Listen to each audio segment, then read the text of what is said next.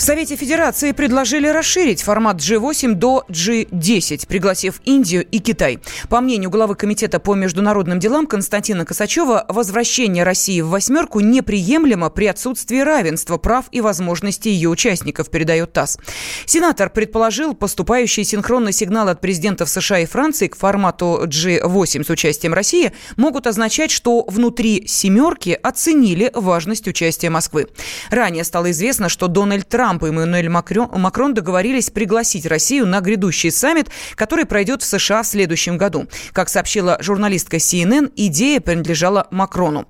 Ведущий научный сотрудник Института Европы Российской Академии Наук Сергей Федоров считает, что Франция пытается наладить отношения с Россией и не просто так. Франция в сложившихся ныне геополитических условиях транзита к новому международному порядку, усложнения ситуации с Соединенными Штатами, проводит такую традиционную для Франции внешнюю политику, которую во Франции называют галлистско-митаранской линией. Конечно, ее не сравнить, эту ситуацию с биполярностью прошлой, но, тем не менее, определенная какая-то реминесценция есть. Макрон, собственно говоря, и раньше, критикуя нас во время своей предвыборной кампании, говорил, что необходим диалог с Россией, но с таких жестких позиций позиции отстаивания интересов Европы, Франции, ага. критикуя Россию, но тем не менее оставаться в режиме диалога. Вот сейчас в вышеописанных ситуациях политика еще более, так сказать, сдвинулась с места. Этот вектор стал преобладать. Тем более, что сейчас это ну, выгодно Макрону, потому что практически он может говорить сейчас э, от имени Европы. Европе, по большому счету, о чем говорит Макрон, не хочет, чтобы Россия переориентировалась, повернулась спиной к Европе и значит, сблизилась с Китаем. Поэтому стратегически для Европы это не выгодно. Поэтому отсюда и лозунг Европы от Лиссабона до Владивостока, в общем что совпадает с нашей позицией. Мы считаем себя европейской страной. Вот такие шаги Макрона, потепление в отношениях, все это такие шаги навстречу нам, которые нужно, в общем-то, оценить. И конфронтация нам тоже невыгодна. В понедельник прошла встреча Владимира Путина с Эммануэлем Макроном. На ней российский президент назвал полезными любые контакты со странами Большой Семерки и не исключил возобновление формата G8. Россию перестали приглашать на встречи семи ведущих стран мира после событий в Крыму и на Украине в 2014 году. Мать пострадавшей в Турции девочки попросила российских врачей э, о помощи. Семья обратилась в генконсульство в Анталии с просьбой организовать встречу турецких и российских медиков. Как сообщила РНТВ Наталья Адамова, ее дочь невозможно перевести на родину, так как состояние ребенка крайне тяжелое. Девочка подключена к аппаратам, которые поддерживают ее жизнь. Благодаря тому, что мы подняли вот эту шумиху, что мы заметили, ситуация поменялась сейчас. Информация о здоровье к нам попадает только, когда мы лично приходим в больницу после часа дня, когда происходит обход. Ситуация на прошлый день. Она также находится в критическом состоянии. Она сама не дышит, в коме. У нее очень низкое давление. Врачи говорят о том, что есть повреждение головного мозга, печени, легких. Она не транспортабельна. С нами уже связалась, по-моему, все, кто можно. С нами связался, наконец, генеральный консул. С нами связалась администрация Санкт-Петербурга, обещают нам помощь. Дело, насколько я поняла, завели, потому что звонили из Следственного комитета. Кроме этого, мы общались с МИДом. Во-первых, нам дали телефон одного из лучших наших питерских врачей. Мой муж уже с ним общался вчера. Комитет по здравоохранению тоже нас не забыл.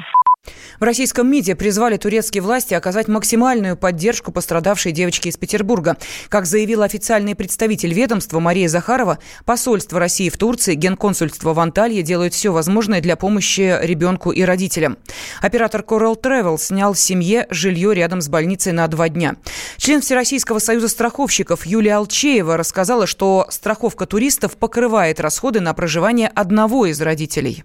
Необходимые расходы связаны с лечением, в том числе нахождением в реанимации. Также, если в дальнейшем потребуется медицинская репатриация, входит в покрытие по договору страхования в пределах страховой суммы 40 тысяч долларов. Если какой-то суммы будет не хватать, то обычно в данном случае лечащие врачи совместно со страховщиком принимают решение о досрочной медицинской эвакуации, но для этого, естественно, состояние здоровья должно быть в норме, во всяком случае, транспортабельно должна быть девочка. Все, что необходимо с точки зрения медицинской медицинской помощи она получает в больнице. Обычно по договору страхования покрывается все, что необходимо с лечением, транспортировкой самого пострадавшего. Если это ребенок, то в ряде случаев компенсируется пребывание одного из родителей. Дальше уже родители самостоятельно принимают решение, кто остается, либо остаются вместе за свой счет. Тем не менее, расходы, которые они несут на пребывание, потом компенсируются по возвращении. Так или иначе, им нужно сначала проживание свое оплатить на месте, а потом уже обращаться за компенсацией страховщику. Есть определенные лимиты такой компенсации, но все это уже согласно договору, который у них на руках. Вице-президент Российского союза туриндустрии Юрий Барзыкин считает, что отель должен ответить за то, что не обеспечил безопасное пребывание отдыхающих.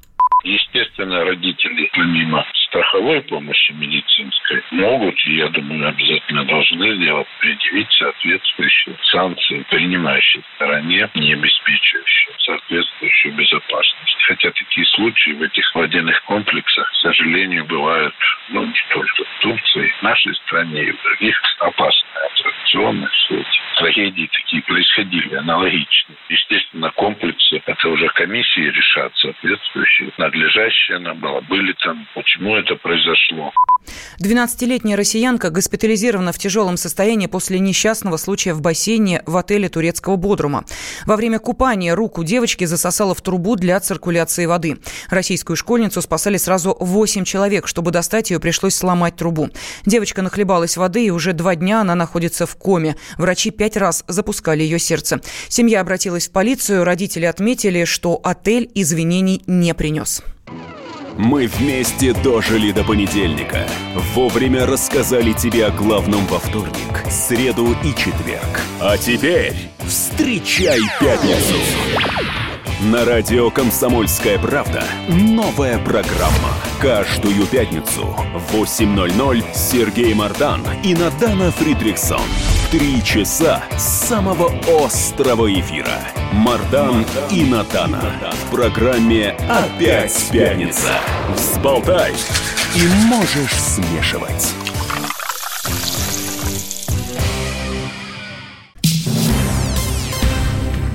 Следствие признало сестер Хачатурян жертвами насилия отца. Девушек могут освободить от уголовной ответственности за его убийство. Как рассказал адвокат одной из сестер Ярослав Покулин, следователи достоверно установили факты морального и сексуального надругательства над обвиняемыми. Их показания о тех преступлениях, которые совершил Михаил Хачатурян, подтвердились. Итоговое решение называется постановлением об отказе в возбуждении уголовного дела, поскольку расследование проводилось в отношении умершего человека. И только если его родственники настаивают на его невиновности, возбуждается уголовное дело. Родственники, а я имею в виду в первую очередь сестер Михаила Хачатуряна, которые признаны потерпевшими, не хотели, чтобы уголовное дело было возбуждено. Следователю ничего не осталось, кроме как вынести отказное постановление, но таким образом он подтвердил то, что Михаил Хачатурян причастен к преступлениям в отношении своих дочерей. Это истязание, насильственные действия сексуального характера и понуждение к сексуальным действиям. Если к их показаниям будет теперь больше доверия, это должно отразиться на их судьбе положительно. Мы еще раз попросим пересмотреть позицию Следственного комитета касаемо виновности именно в умышленном убийстве. Мы считаем, что это основное подтверждение версии о необходимой обороне. Поэтому мы это решение ждали. Оно было для нас вполне закономерным, поэтому мы его приветствуем. Если дело все-таки будет направлено в суд, то будет вынесен оправдательный приговор. Те преступления, которые совершил Михаил Хачатурян, относятся к категории особых тяжких. Если бы суд разбирал его дело, там речь шла о наказании соизмеримом с наказанием за убийство. Речь идет об очень серьезных преступлениях, очень тяжких. Ангелину, Кристину и Марию Хачатурян обвинили в убийстве отца после того, как э, его нашли в квартире мертвым. У мужчины были множественные колото-резанные раны. Задержанные сестры признались в преступлении и объяснили свои действия тем, что отец долгое время издевался над ними. Сейчас девушки находятся под домашним арестом. Концу сентября почти 9 миллионов человек могут получить от банков статус проблемных клиентов. Это около 15% от общего числа заемщиков России. Причина – долговая нагрузка. На них составляет больше половины от суммы доходов. В дальнейшем финансовые организации должны будут резервировать средства по повышенному коэффициенту для таких клиентов. Эксперты подсчитывают, что резервы банков увеличатся на 100 миллиардов рублей. Экономист Павел Кобяк отмечает, что попадание в список проблемных клиентов осложнит должникам дальнейшие взаимоотношения с банком. Получение такого статуса неблагоприятного, конечно же, отразится на заемщиков следующим образом, что при рассмотрении каких-либо заявок на получение кредитных денежных средств на приобретение каких-то покупок, банки будут чаще отказывать людям. Эти отказы приведут к тому, что люди станут обращаться к физическим, юридическим лицам, либо вообще будут получать э, кредитные карты и микрофинансовые займы.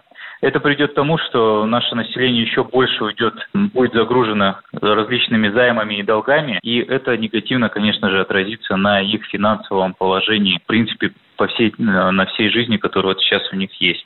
Банки в данном случае будут вести себя следующим образом. Ну, во-первых, у них повысятся стандарты для э, заемщиков, да, они будут требовать больше документов, больше информации при заполнении анкеты, при оформлении кредитов. В какой-то мере они почистят свой кредитный портфель и оставят благонадежных заемщиков. В некоторых банках ожидают, что это сократит объемы кредитования заемщиков с высокой долговой нагрузкой. Центробанк разделил россиян на финансовые темпераменты. Типажи определяли по тому, как люди обращаются с деньгами, какие решения принимают и как это отражается на сбережениях. Всех граждан разделили на 11 групп по моделям финансового поведения. И каждый дали рекомендации. С подробностями экономический обозреватель «Комсомольской правды» Евгений Беляков. Типажи определяли просто. Центробанк попросил фонд «Общественное мнение» опросить 2000 россиян. Взяли выборку в 55 крупных городах. И всем этим людям задавали идентичные вопросы. И вот на основе этих ответов решили разделить по отношениям к государству, по отношению к собственным деньгам, к своим расходам, к зарплатам, к тому, считают ли они, что получают какие-то справедливые деньги или они хотели бы больше. В фонде «Общественное мнение» и потом в Центробанке подвели такой итог и сделали 11 типажей разделили на две больших группы. Пять типажей – это позитивные модели поведения, то есть те люди, которые, ну, у которых с деньгами все более-менее в порядке, у них могут быть не очень высокие доходы, но при этом и не очень высокие траты. И есть еще шесть так называемых проблемных моделей, то есть те люди, у которых не очень хорошо с деньгами, и они залезают в кредиты и так далее, и так далее. Если взять все типажи за 100%, то лидером оказались авантюрные люди. 14,5% относятся к такому складу характера. Там есть обоснование, что это за люди. Это это, это люди, которые считают себя умными, ага. но при этом на самом деле некомпетентные вот именно в финансовых делах. То есть они считают, что они разбираются,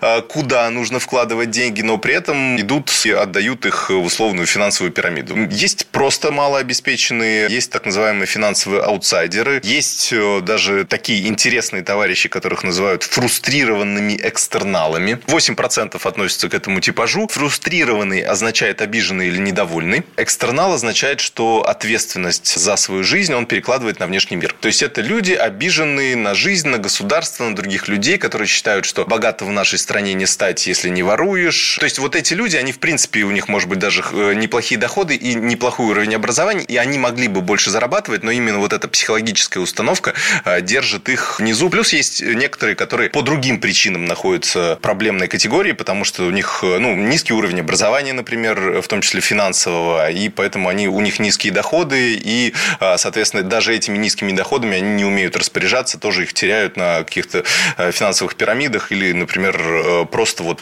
привыкли жить от э, зарплаты до зарплаты и не привыкли откладывать деньги. Проблемная тоже категория – это низкоресурсные на закате карьеры. Те люди, которым э, нужно помогать, потому что у них, у самих, то есть если вот у предыдущих, например, это либо связано с уровнем образования, либо с их каким-то менталитетом, то у этих ну, ситуация не очень хорошая, потому что они уже находятся на закате карьеры, то есть у них предпенсионный возраст, а, и, эм, соответственно, они уже не могут нарастить свой доход, и при этом они не смогли накопить э, какую-то заначку. То здесь, э, скорее всего, только социальная поддержка поможет, потому что, ну, вот самостоятельные люди вряд ли э, с этим справятся. Ну, если, чтобы заканчивать уже на, на более хороших новостях, да, у нас все-таки 44% людей относятся к позитивным моделям финансового поведения. И здесь уже есть как и те, кто зарабатывает вроде немного, например, есть финансово беспроблемные пенсионеры. У нас 5% оказывается по данным социологов. То есть те люди, которые, у которых есть своя недвижимость, получается, а, ну, какой-то, может быть, небольшой дополнительный доход и пенсия. Ну, и вот все это вместе создает им такой неплохой доход, относительно неплохой доход, но при этом, так как они очень мало тратят, мы знаем, что пенсионеры мало тратят, то им удается и откладывать, и относительно неплохо а, жить. Ну, и плюс есть, да, вот у нас 25% относятся к благополучным россиянам, то есть те, у которых хватает дохода, а у них не очень высокие, не очень раздутые расходы, но эм, при этом у них еще есть, соответственно, заначка, они откладывают деньги, стараются откладывать, и у них есть долгосрочные цели. Это тоже одна из главных характеристик. Но в Центробанке хотят довести эту долю все-таки ну, такого-то уровня 70-80% примерно.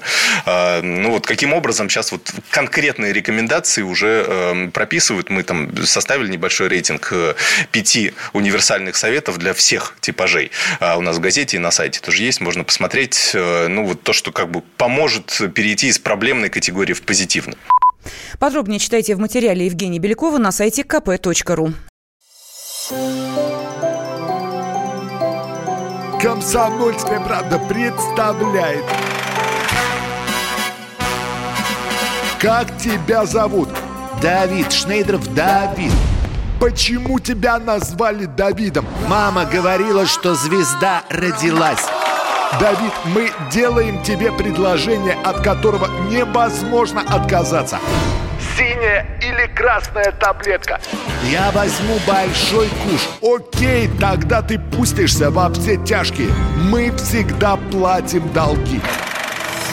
Самые лучшие фильмы и сериалы по субботам в 9.00 с Давидом Шнейдеровым. Целых два часа смотрим кино по радио.